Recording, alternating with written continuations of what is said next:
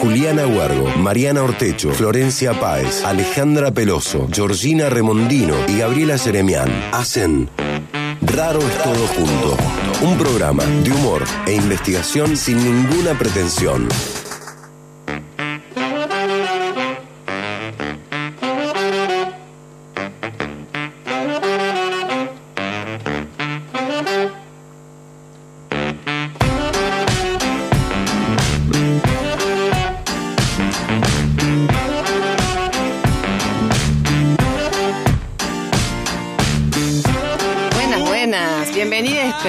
Tutti. Bienvenidos sean tutis. A Raros Todo Junto, el programa de investigación que tiene cero pretensión. Mi nombre es Mariana Ortecho y estoy con el gran Giorgi Remondino. Hola, buenas tardes. Aplausos, aplausos. ¿Cómo estás, Georgita? Bien, muy contenta. Sí, ¿no es cierto? Sí, Porque estamos- tenés una persona especial acá sí, cerquita. dos, dos personas especiales. Sí, Se te nota, se te nota. Sí, dos grandes amigas del corazón. Bueno, estoy acá con, también con Ale Peloso. Flax, querida. ¿Cómo va? Bien, vos estás con una bien. pose rara. Pero estás como... Estoy como en el medio. Sí, estamos acá como reubicándonos.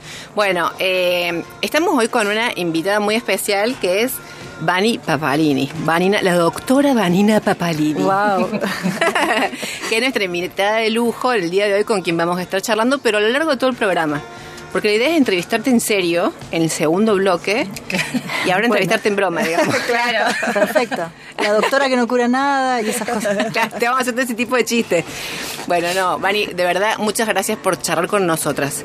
Tenemos pregu- yo tengo preguntas que tienen fecha, o sea que yo, hay un día, ¿entendés? En la vida que dije, yo le quiero preguntar esto a Vani Paparini. es y hoy lo voy a preguntar Es cierto, al es aire. cierto. Eso no me compromete a responder. No, para Puede nada. poner el día a futuro para darte la respuesta. ¡Ah! Qué mujer que es brava, ¿ves? Rápida, rápida. Ahí te anuncia que ya viene, viene brava la cosa. Bueno, déjenme presentar a Cele Pereira, que está como siempre en controles, que está con un look particular, también lo voy a Sí, sí, denunciar. tan- ¿O no? Cele, ¿qué pasa? ¿Qué hay acá? ¿Una revolución? ¿Está, está planeada? Perdimos los rulos. Ese look no es de cita como el que trajiste el otro día con los labios carmín. Ah, dice, porque hoy no hay Ay, fuego. Qué triste este sábado. Mira vos cómo es la cosa. Bueno, Fin de largo se complica. Luli Jaime, como siempre, en servicio informativo y eh, le agradecemos a Pau Candy que está haciendo la musicalización. Además, está Roti Bustos con nosotras, ya está acomodando ahí el celu para filmar porque es la que nos ayuda con las redes. Nuestra ventana al- siglo XXI, vamos a decirlo así, pues la verdad, nosotros desde el Sulky miramos, viste, como los aparatos de esto y decimos, ¿y esto qué? ¿Esto qué es, nena? Y viene el Roti y te dice, no, es tu celular, te lo presento. Claro. Bueno, Claro. Y además nos acompaña Vale Chomnales. Es que hoy estamos completísimas y con invitadas, pero de verdad especiales. Que es una compañera súper querida, colega, amiga. Bueno, ¿qué más decir? Venía Vale, gracias también por estar acá con tu energía. bueno, queridas, hoy vamos a hablar de eh, un tema muy. ¿Cómo decirlo? Para mí es difícil de entrarle. Sí. Es un tema que no, no me resulta fácil de entrarle porque vamos a hablar de eh, mil y un formas de bienestar. Así lo hemos titulado, Vani. Vani me mira con cara de susto digo. Claro. No, no, más bien pre- preguntándome qué preguntarán. Este tema no era para mí, dijo. ¿Era yo? Era vos la invitada.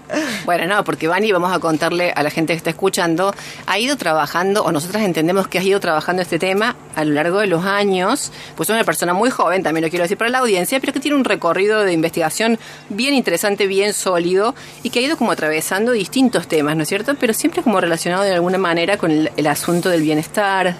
Sí, sí, es así. Algo, algo vamos a poder decir sobre esto. Sí.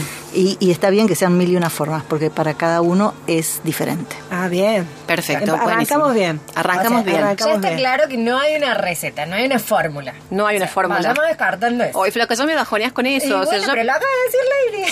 Sí, bueno, lo acaba de decir Lady, Lady Papaline. Claro, porque esa es Vanina Pavalini, pero siempre le hemos dicho Lady Papaline. Esa, la- esa también es la verdad sobre la mesa. En el contexto. No es necesario explicar por qué.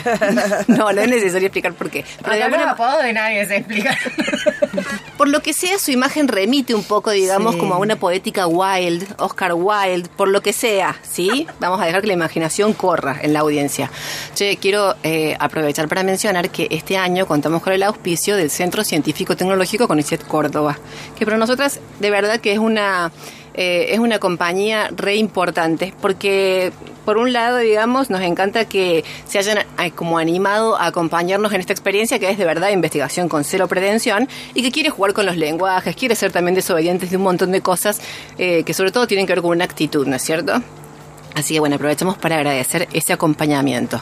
Y eh, contarles a nuestra audiencia, como siempre, que nos van a acompañar porque estamos celebrando los 15 años de los CCT, que son los Centros de Investigación eh, del CONICET en Córdoba. Estamos preparando la fiesta, ¿no? Sí, todavía Bien está- así con la, ta, ta, meses. ta, Claro, con la música, la la fiesta de 15, todo, Claro. Vani. Sí, Sí, sí. sí, parece que ya no se usa más el vals. Me tiraron por ahí. Te tiraron por ahí. Pero las, las bandejas con fuego, toda esa historia. Yo me- pe- había pensado en un carrito que hacía pururú, ¿no? Ay, es tierna la imagen. Claro, claro. Bueno. Yo lo dijiste fue pensé las Austera. antorchas, las antorchas de las Olimpiadas que hace el CONICET, ¿no? La luz del porque- conocimiento. claro. sí, totalmente. Bueno, están surgiendo ideas acá, te digo, interesantes. Estamos armando la fiesta. La mía era más popular, ¿no? Era esa, ¿viste? It's the final countdown. ¿Viste esos casos? Eso, este, fiesta de 15 medio rockeras. Claro. Podría ser así. serie. Y hacer como un corpóreo del CCT, ¿entendés? Así como en cartón que entre en algún momento. Bizarro puede ser, pero sentido también. O sea, tal cual. Che, bueno, eh, a ver, tenemos como siempre una consigna mediante la cual invitamos a que se comuniquen con nosotras y nos cuenten, digamos, por dónde resuena este, este tema. Y pensamos preguntar a quienes nos están escuchando, ¿cuál es el consejo más pavote que te pone más nerviosa, que te lo dicen, viste, como para que vos te sientas bien? Así, Pensá en positivo.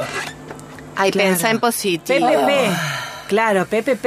No, eso no es el momento que te Ese están es haciendo el el primer, hisopado. plan, primer paso, ¿qué es eso? no, pensamiento positivo permanente. Ah, no, eso nunca me lo dijeron Ah, así. Pero claro, sí, el pensar dijeron. positivo. Claro. La ley Y a de la atracción me saca de quicio. Ah, la ley de la atracción. Me saca de quicio que digan esas cosas. ¿Vos, Sere, tenés alguna, algún consejo que odies? A ver qué dice, con qué se Sí, despacha. dice A que sí. Ah, está pensando mucho. Vani, ¿se te ocurre algo que te irrite así asiduamente? Em, con esa mala onda no va a ser a ningún lado. Sí. Vos con esa Qué mala onda mal. tampoco, porque si la tengo, muti por el foro deberías de estar. Es muy, Quizás sea tu culpa, miércoles. quizás es tu culpa por tu indiscreción y tu actitud en la vida. Sí, sí, sos vos. Sos Claro, vos. Vos. Georgie, ¿alguna frase que te irrite? Bueno, además de pensamiento positivo permanente, este, buena vibra. Buena vibra. Buena vibra. Buena vibra, vamos, buena vibra, chicas. A mí me mola cuando te dicen, eh, hay que reírse, hay que reírse. o sea, es como que no me, o sea, a ver, esa frase no- a mí no me hace reír. Claro. Aparte no me cambia nada, digamos. Claro, no me cambia nada. Bueno, eh, tírennos, ¿qué, qué cosas les resuenan con estos consejetes? Bendiciones. ¿Qué se hace? Bendiciones. Pero, pero bendiciones, Eli, perdóname que te haga la contra, pero no está mal, no es un consejo, te están bendiciendo, hija. Sos renegada. Ah, Ah, bendiciones. Claro. Mira aparte es como... Claro. Es como que, claro, te dicen bendiciones y es como que se ponen en un plano superior ya. Como diciendo, yo te bendigo a vos. ¿Qué onda? Claro. Claro, yo estoy acá con el Supremo. Bueno, bueno, Te pero la autorizo unas que- cuantas bendiciones a vos, que estás ahí abajo, en el fango de tu Claro. vida. Está bien. Pero hay consejos para vivir en general. Sí. Sí, que bueno, algunos de ellos eh, olvidan algunas cuestiones, ¿no? De, de las condiciones en las que se eh, ofrece ese consejo. Así que bueno, les preguntamos eh, qué consejos les han dado o les suelen dar para estar bien, que les enervan. Y les pedimos que nos escriban al 351 3077 354 y van a participar por los hermosos premios que tenemos en el día de hoy. Los premios son... Flaca estaba riendo, o sea, esa pausa fue como de, me, me anoticio que tengo que decir los premios, llego el micrófono. No, lo que pasa es que se le tira el sonidito del mensaje y para mí son los hielos del whisky. No puedo no tentarme. Ah, cierto, que lo pones acá a valer a Bueno, señora. los premios, como siempre, son excelentes, por supuesto, y son de nuestros amigos de Cedrón, tienda de alimentos, que es un multiespacio con eje en la alimentación saludable, consciente e integral, que les regalan un voucher de dos mil pesos para que lo usen en la tienda y compren todo lo que quieran con el asesoramiento de los chicos que son unos genios. Y están en la calle Bacacay 3385 de Alto Verde. Y también tenemos, como siempre, de nuestros amigos de Pasta Julios, dos cajas a elección y los encuentran en Instagram como Julios Pasta. Bien. Muy bien. Nos escriben al 351-3077-354, nos dejan sus tres últimos números del DNI y también pueden eh, instagramearnos y escribir en nuestro Instagram, arroba raro es todo junto. Bueno, perfecto. Che, hoy el bienestar, las mil y un formas de bienestar, y lo primero con lo que nos damos es que es un asunto que tiene que ver con cuestiones como personales, pero a su vez sociales, culturales. ¿Qué es lo primero que se te viene, George, como imagen con, con la palabra bienestar? Cuando escuchas la palabra bienestar. Sí. eh, Alguna imagen, no dentro de lo legal Sí, también sí, te sí, pido, dentro porque de lo legal. la idea, digamos, es seguir al aire también. Pero. Claro, claro, claro. No, no, claro, claro, no te cuento. No puedo dar los detalles, nada. nada. Bani, una imagen. No, hay, hay, hay muchas. Y mm, yo creo que vos diste en la tecla al decir que no es estrictamente personal, ¿no? De, como social, como de grupos, como de nichos, como de estilos. Ah, hay bien. como varias formas. Si vos buscas en internet la palabra bienestar, buscas imágenes, la primera, lo primero que te va a aparecer seguro es una persona en, en loto haciendo om. Claro. Ah, digo, mira. imaginamos bienestar, imaginamos como eso. Y eso claramente tiene que ver con otra cosa que con lo que podemos vivir acá. Si buscamos un poquito más, Claro. a lo mejor encontramos las ideas de Sumak Kausai, ¿no? que tiene que ver con la buena vida, el buen vivir, que no es lo mismo que bienestar, pero en algún lugar tienen que ver. Y hay muchas formas de pensarlo. Bueno, perfecto. A vos, flaca, no tengas miedo de decir el whisky, los hielos, porque acá estamos en, un- No, no, en una posta, perspectiva mí- diversa. O sea, acá recibimos todo, todo. bien. A mí la sensación de bienestar me la da el sol. El Ah, sol. bien. Uy, caray, qué bien. Bien. A mí se me viene la imagen como de la reposera, el vaso, viste, con el- la, la cosita esa, con la sombrillita. Algo que no tuve en mi vida, o sea, una situación en la que no tuve en mi Como puñetera una, vida. como una publicidad de Sí, aperitivo. Vani, sí, a mí me hizo muy mal Sex and the City, todas esas imágenes, viste, de una vida que no tengo ni tendré, Claro. digamos, pero es como lo que se me viene. Bueno. Claro, para que te eh, genere mucha frustración y nunca logres ese bienestar. Claro, exacto. A mí me hicieron muy mal la propaganda Claro, de Gancia, claro, por ejemplo. ¿entendés? O sea, si, si yo no hubiera estado expuesta a la propaganda de Gancia, capaz que hoy estoy Claro, tu vida era otra. En psicoanálisis. Claro. Bueno, eso quería decir que, digamos, en el marco de nuestra cultura, esta cuestión del bienestar o el evitar el sufrimiento ha sido, obviamente, eh, algo eh, abordado por el psicoanálisis, por Sigmund Freud, que hemos hablado mucho de él en otros Sí, programas. sí, sí, sí. Muchísimo. Lo traemos siempre a colación. a Pero él no sé si la pasaba bien. No, Dani, No. exacto.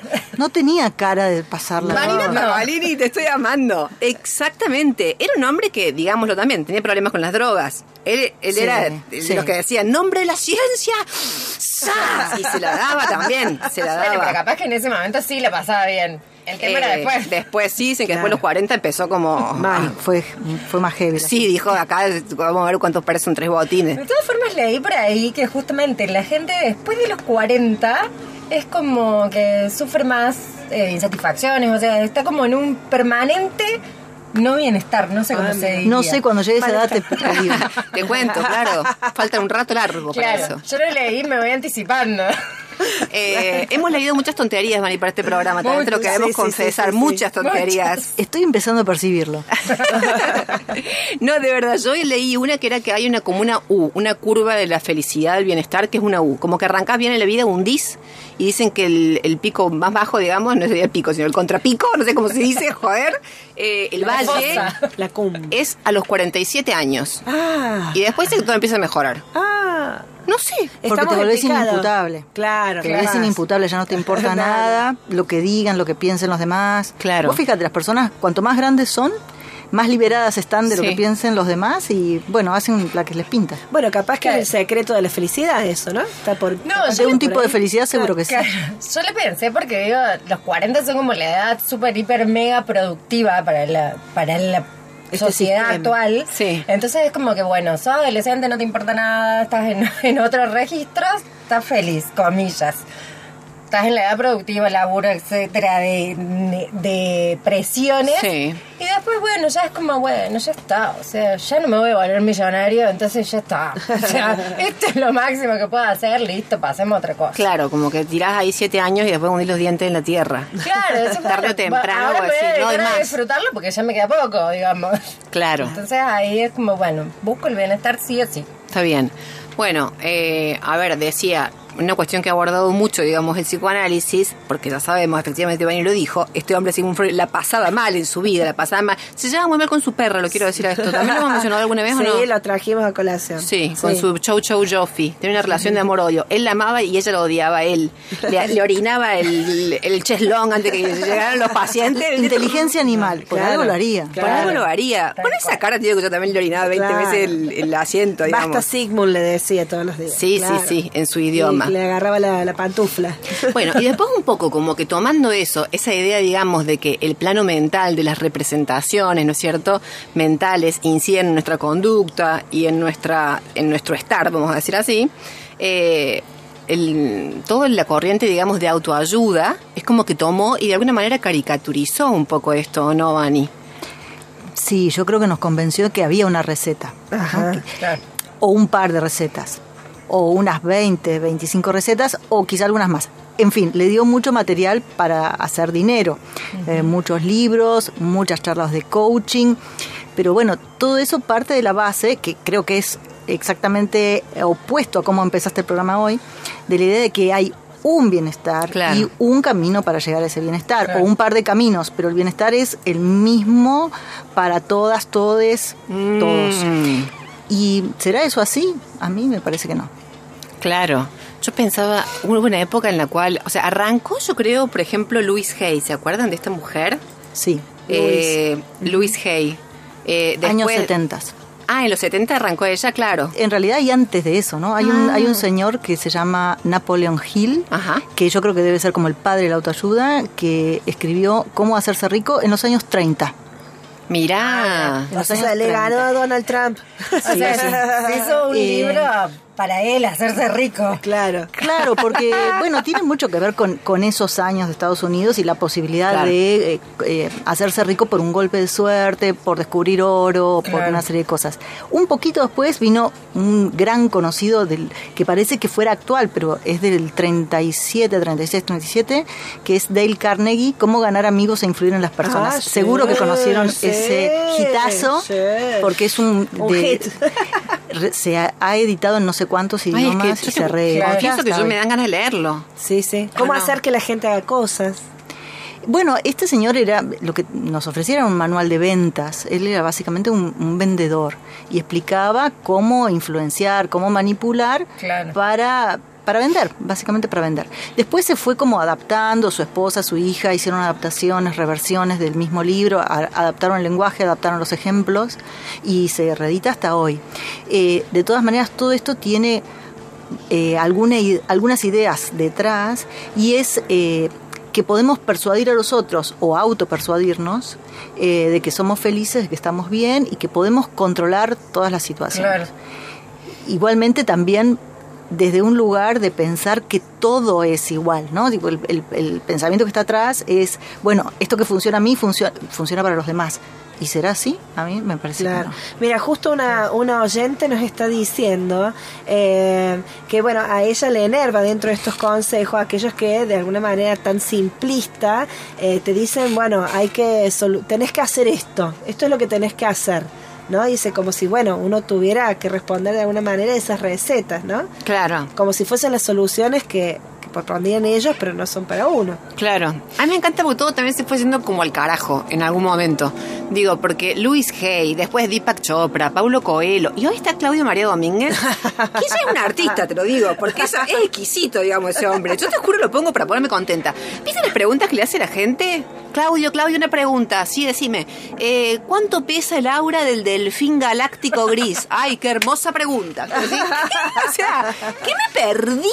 O sea, de verdad es como que estamos todos de ácido. ¿Qué pasó? Sí, sí. ¿Y eso qué es, Vani? ¿Qué es esto? Ya es... Gente que encontró cómo hacer dinero, ¿no? Tal cual. En el caso Bien. de él. En el caso Pero de en el él. caso del que pregunta. En el caso del que pregunta es alguien que tiene inquietudes y no, no sabe dónde buscar las respuestas. Claro, Claro, claro. no tiene Google. Lo podemos plantear de otra manera.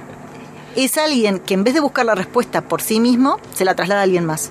Claro. Porque hay una, hay una forma Claro. de encontrar nuestras respuestas. Claro. Pero no es trasladándosela a alguien más para que nos dé en, paquit- en un paquetito precioso la, la solución. Claro. Claro. Entonces, yo creo que la gran trampa ahí es pensar que hay una solución disponible a cada una y la compramos en el supermercado. Claro. Eso es lo que no va.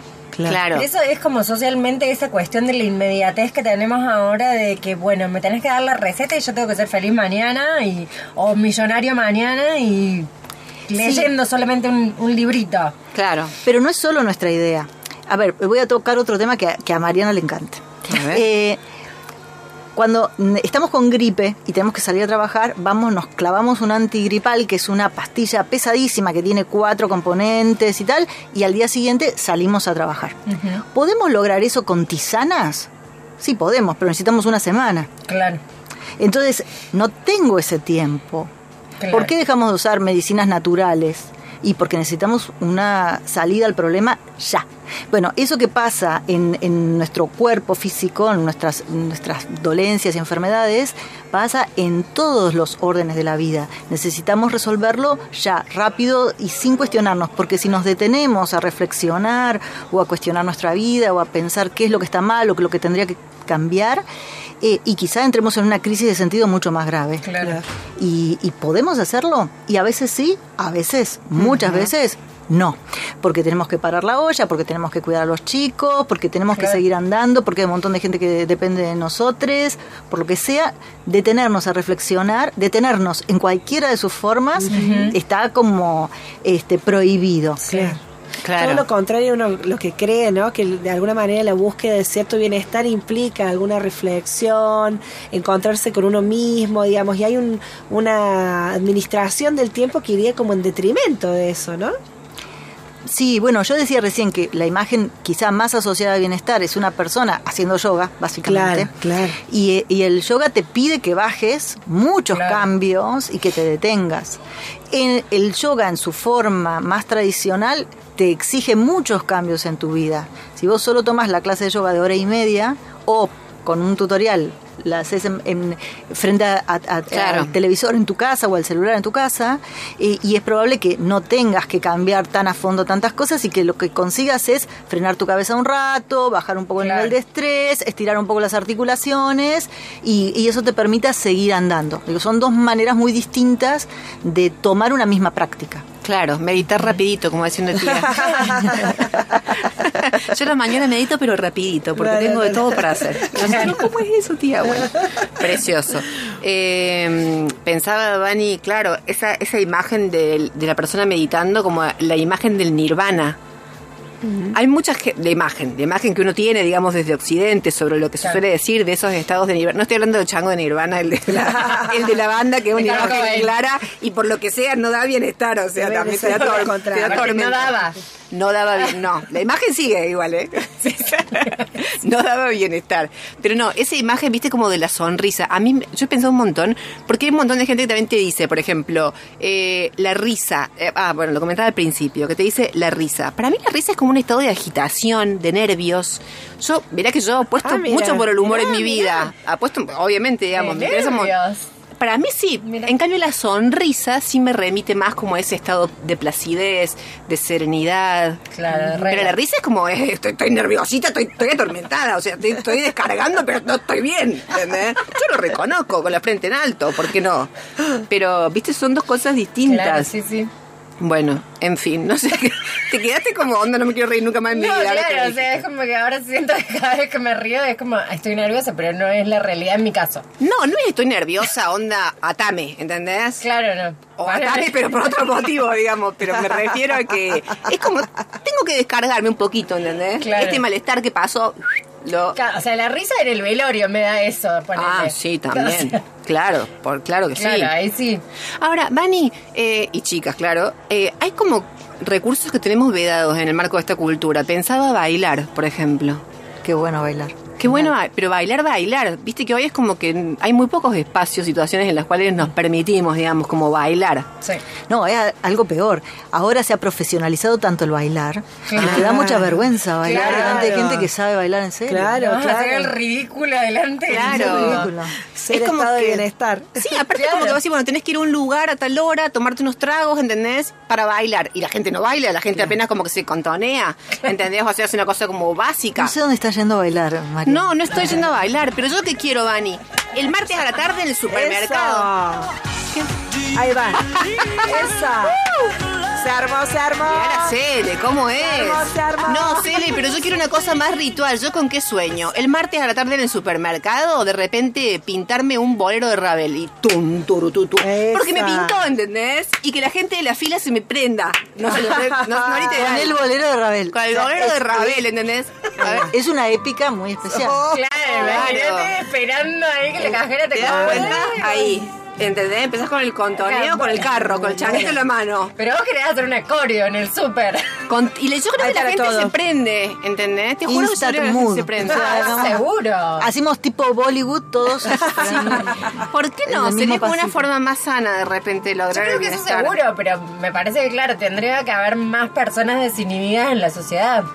Sí, que no, bueno, no importa, pero digamos, justamente con, con una buena música loca, loca. No, bueno, que no pero- sería el bolero de Ravel, capaz. No, vos decís que no. Esta parte Ah, no. Sí, a me mí me pusiste la mata, parte. te juro me que me pusiste la mata. parte sleepy, pero hay una parte que digamos es power. Sleepy. Claro. la tan, ta, ta, La ta, parte tan, donde está sacado. No me da el loco loco. O sea, No. eso es, es lo único que. No, pero sería Pondría la parte, la más.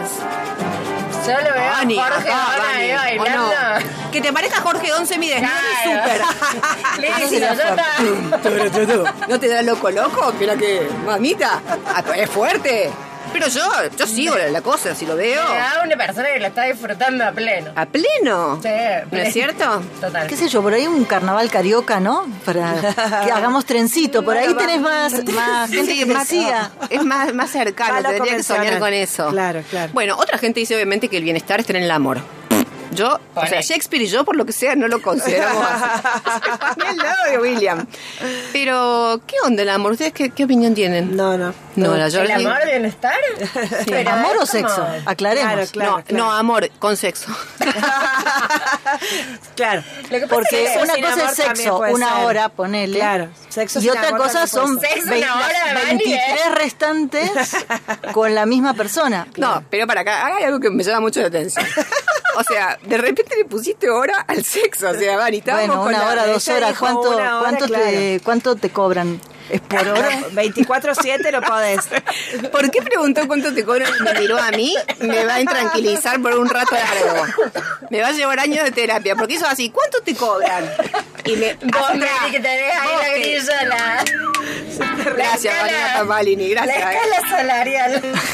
No, me encanta porque aparte escala salarial. Ay, qué grosera. Ay, qué ordinaria. Por favor, Alejandra Peloso, esto es un horror. Che, eh, mira la música de la serie. Ahora todos se cagan de risa. Listo, no hay drama. Eh, pues es que justo en, en el auto. Te la estamos devolviendo, Mariana.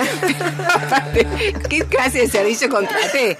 También háganme replantear todo. O sea, un poco de acción, ¿no? que pe- empezaste con el daiquiri, la sombrillita, en la copa y qué sé yo, y Sí, bueno. pero esto es para elongar con Ya Chayanne. nos ¿qué es imaginamos un Kent. Esto no tiene nada que ver con nada. No, dijiste la hora y me llama la atención, porque viste que, por ejemplo, en los textos de autoayuda hay algo con lo cual, eh, no en los textos de autoayuda, los textos de autoayuda como también ya eh, mezcladitos un poco con las cuestiones que vienen de Oriente y esto de que reivindican el poder del ahora. Sí. Que yo siempre lo entendí mal y de verdad creía que era el poder de la hora. Mira De cómo está hecha bosta por Occidente, que yo pensaba que era el poder de la hora. Corre. Corre, tenés que se te hace la hora. No, es el poder del ahora. Y lo mismo por cuando contratas servicio.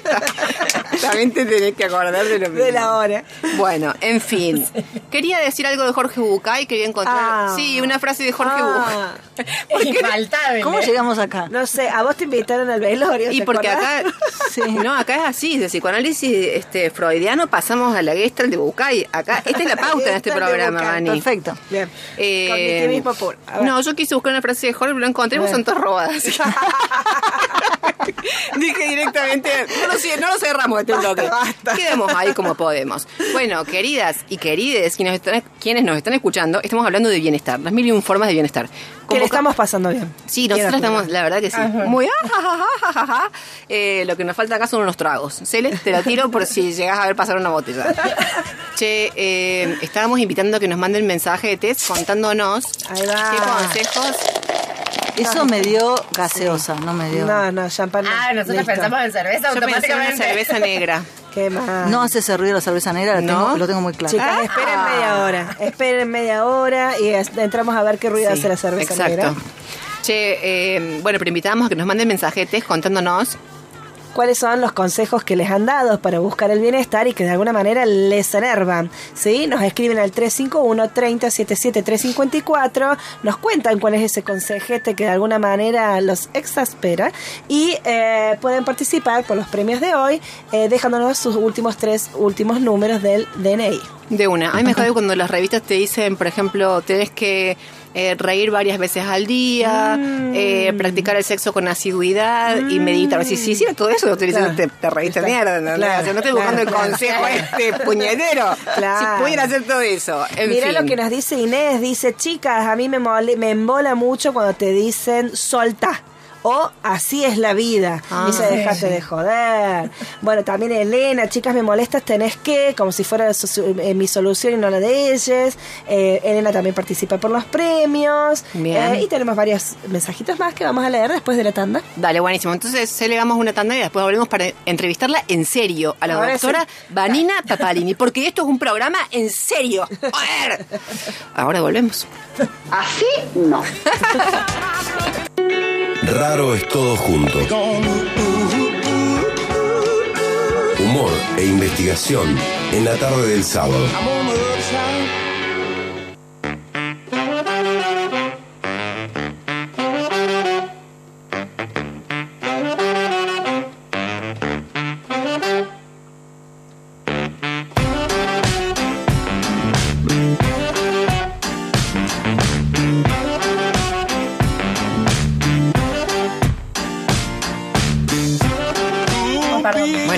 Estamos aquí con este raro todo junto, hablando hoy de mil y un formas de bienestar. Estamos con eh, una invitada súper especial, la doctora Vanina Papalini, que se la vamos a presentar como corresponde. Así es. Pero antes queremos recordarles que estamos invitando a que nos manden mensaje de tesoro.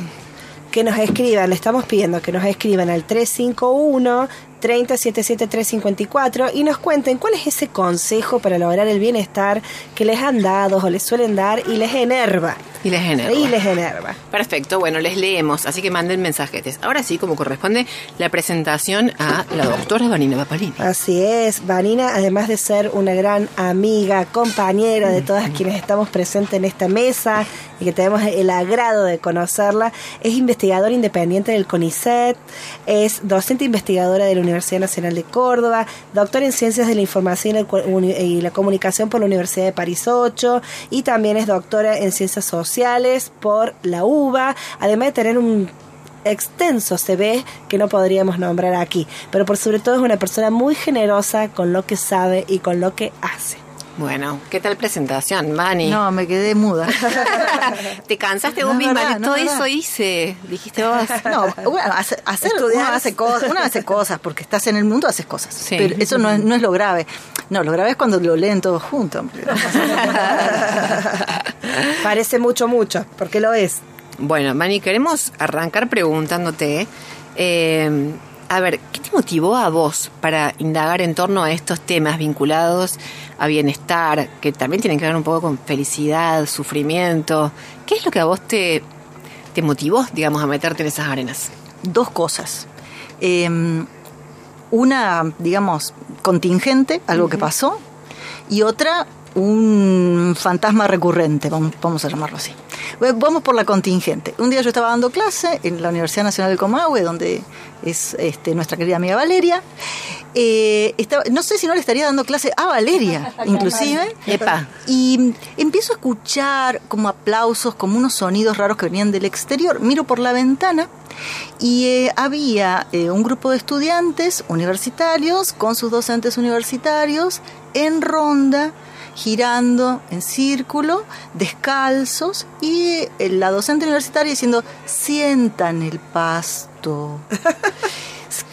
Conéctense con la naturaleza. Y yo dije, "Su- surprise, ¿qué es esto? Era un, bueno, ahora entiendo tantas cosas. Era una, era una clase de radio. Era una clase de radio. Claro, ahora entiendo tantas cosas, por ejemplo, este programa de radio. Comienzo a entenderlo todo. Las cosas que quedaron en Eh, y mm, dije, ¿qué es esto? ¿Por qué en la universidad estamos haciendo esto? Esto estaba pasando eh, cuando yo era muy, muy joven, era ayudante de cátedra, era, tenía casi la misma edad que Valeria, eh, es decir, por los noventas, ¿no? Por los noventas.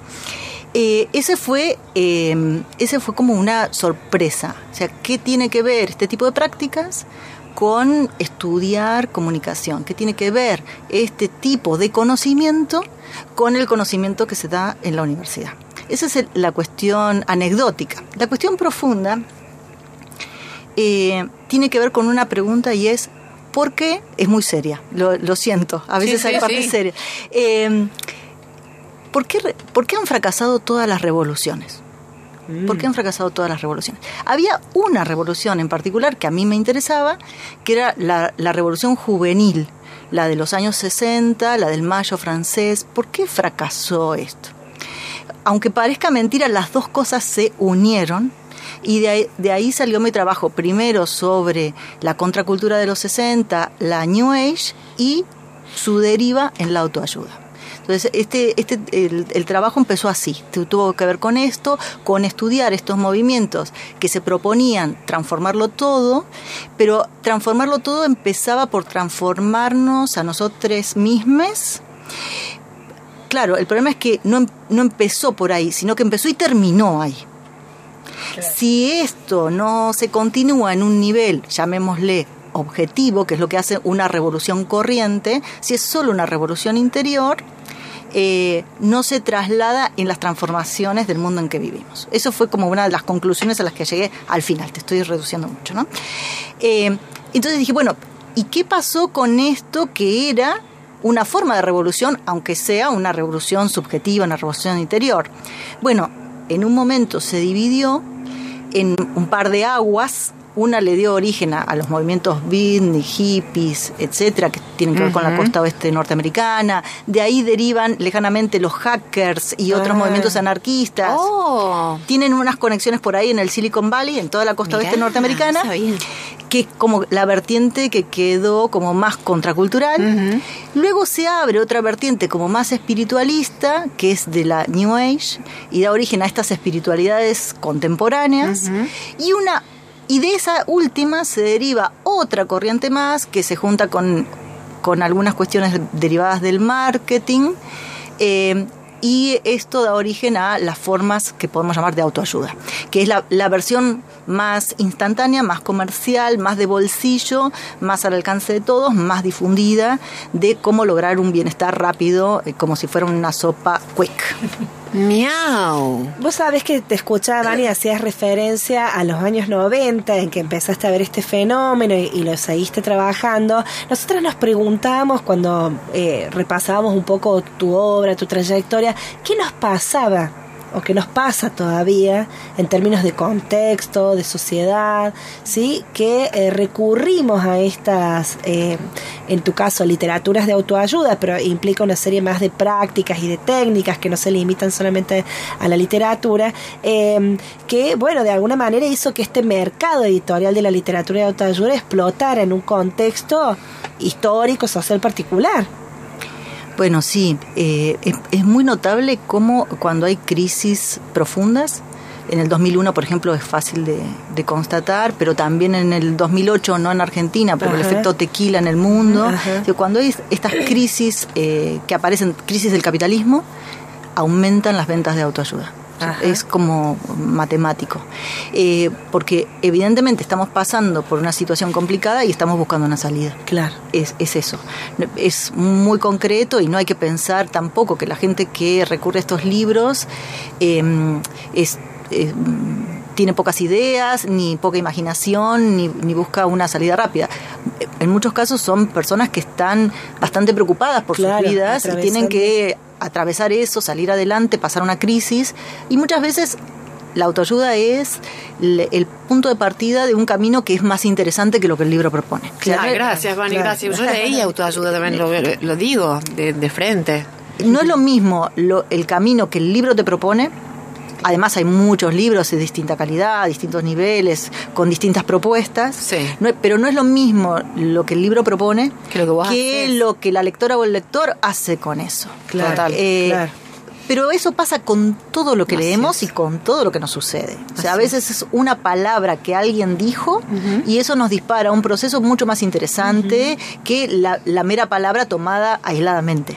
Eh, Eso es una capacidad que vamos desarrollando, pero también tiene que ver con esta búsqueda. Digo, si hay un propósito de búsqueda, de búsqueda de un- una problemática, de una crisis, de algo que necesitamos resolver, bueno, puede ser el libro de autoayuda, puede ser la consulta terapéutica especializada, puede ser la charla con una amiga, puede ser la charla con un pastor y eso puede ser el puntapié para encontrar otra forma de vivir, puede desencadenar unos procesos interesantes. Entonces no está inmediatamente ligado el interés comercial que en el capitalismo está en casi todas las cosas, o sea, no, no, es, no es la autoayuda, no es para demonizar a la autoayuda, ¿no? Eh, digo, eso está en todas las cosas, no es, no es eh, correlativo a los procesos que se desencadenan a partir de esa lectura. Claro. Aparte también en un marco cultural en el cual, digamos, nos cuesta mucho, eh, nos viene costando mucho hablar de las emociones en general. Y, digamos, me parece que las personas, la mayor parte de las personas hemos crecido en familias en las cuales no se ha hablado de las emociones. Entonces, aunque sea de repente encontrarlo en un texto, que puede, que pueda hacer referencia a que, a que sentís tristeza, que pueda hacer referencia a tu ansiedad, que pueda hacer referencia, no sé, me parece que eso también, digamos, de alguna manera constituye efectivamente un recurso.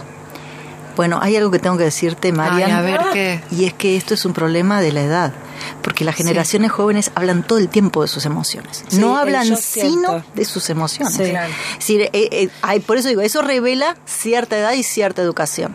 Eh, sí hemos avanzado en hablar de las emociones para los que no hablábamos previamente. Claro. Pero las nuevas generaciones están socializadas en expresar sus emociones. Ajá. De hecho, vos te sentás en una mesa de examen y el, el- el estudiante o la estudiante te dicen, ay, pasa que estoy muy nerviosa.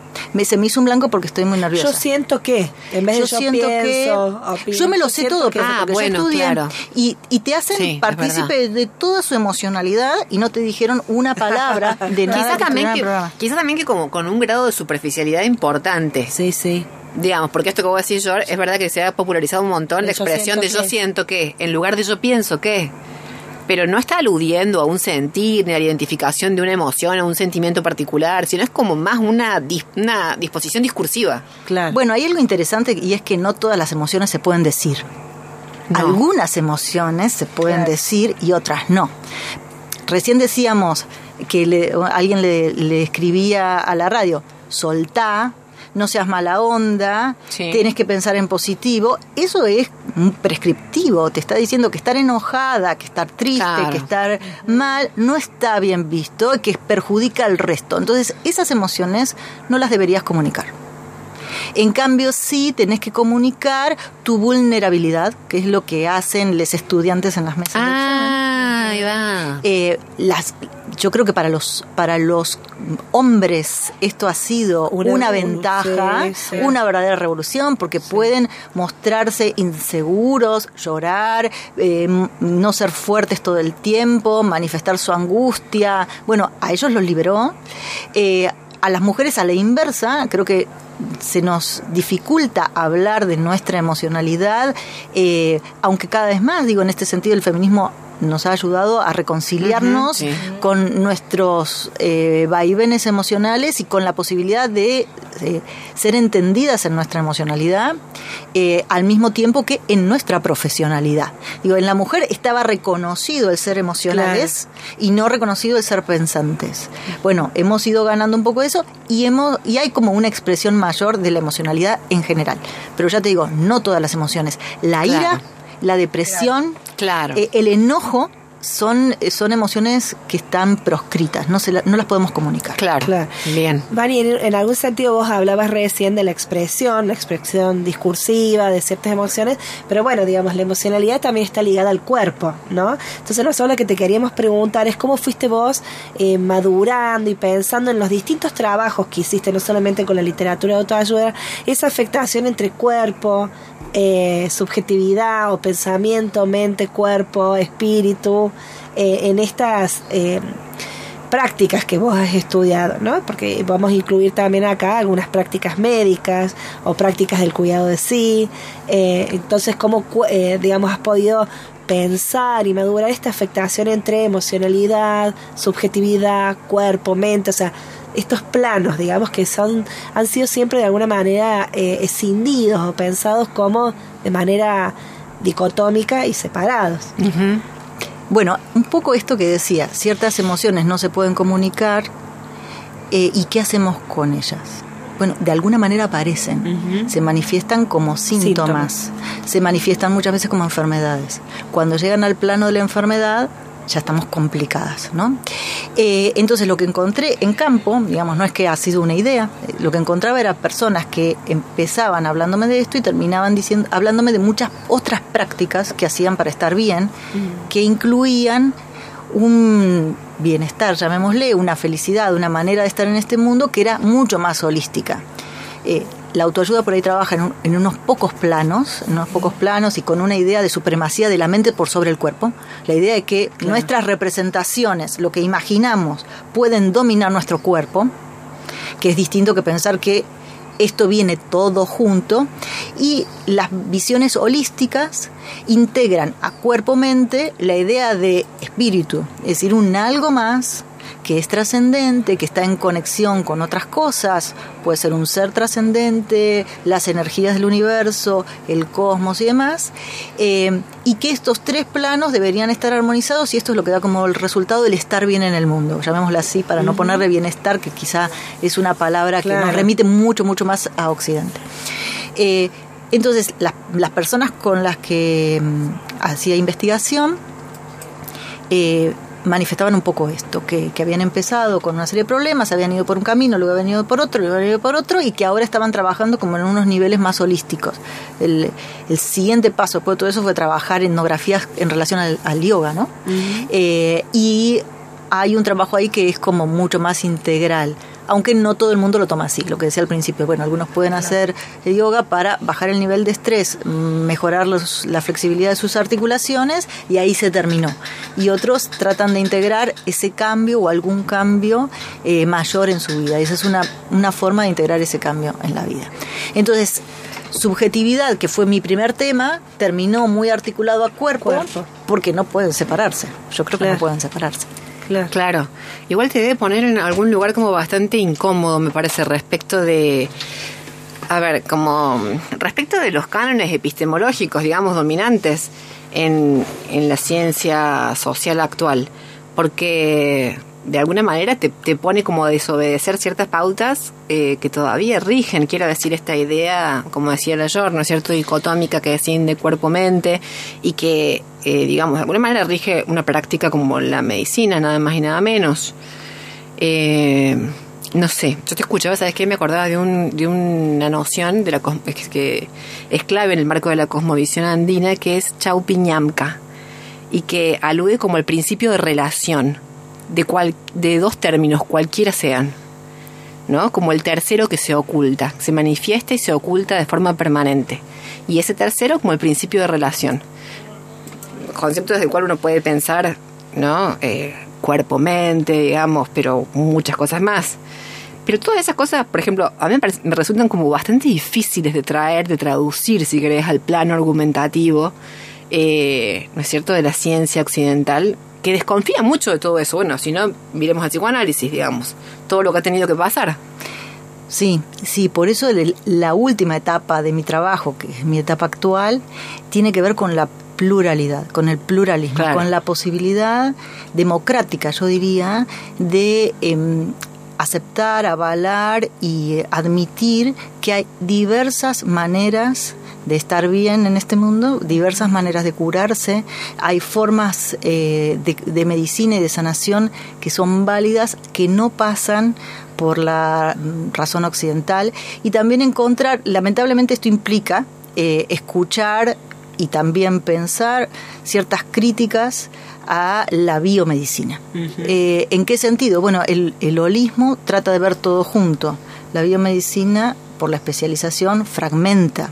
Entonces, encontramos muchos relatos de personas que armaban su propia complementación, es decir, iban al, al- al médico, pero también iban a armonizarse, e iban y hacían Claro. reiki y utilizaban eh, tinturas madre. Eh, todo eso vienen como de paradigmas de, de salud diferentes, ¿no? Claro. Y, y las personas hacen su propia complementación porque sienten que la, le llamo biomedicina porque es un, el paradigma médico basado en la biología. La biología, claro. Eh, y así se la conoce normalmente entre los que trabajamos medicinas complementarias y alternativas. Eh, entonces sienten que algo falta ahí, sienten que no, no están pudiendo transmitir todo lo que están sintiendo o que el médico o la médica no lo están pudiendo comprender y hacen su propia complementación de, de diversas maneras. Es, es- eso es súper interesante Sí. porque las personas no es que rechazan eh, a la biomedicina y, y- No, claro. y sin duda tiene, a nivel de diagnóstico es fantástica y a nivel de muchos logros también lo es, pero sí sienten que algo les falta. Eh, y esto yo, yo lo podría demostrar con, con datos, ¿sí? Claro. con datos para la ciudad de Córdoba, que yo creo que hay como un 30% de las personas que eh, acuden a otras Ajá. prácticas no biomédicas.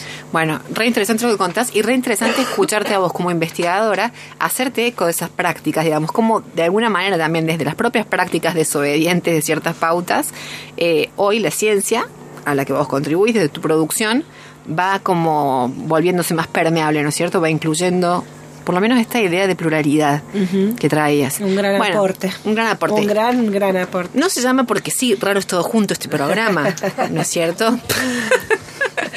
Porque la verdad es que hay tantas cosas que hemos aprendido a escindir que bueno, ya eh, poquito a poco iremos intentando reunir. Hoy además me parece que tenemos una entrevistada que ese lema raro es todo junto, le va muy bien. Le va muy bien, ¿no? De una. Le va muy bien. Queridas, ya estamos eh, sobre el cierre. Volvemos Así a agradecer al Centro Científico Tecnológico Conexet Córdoba por el apoyo.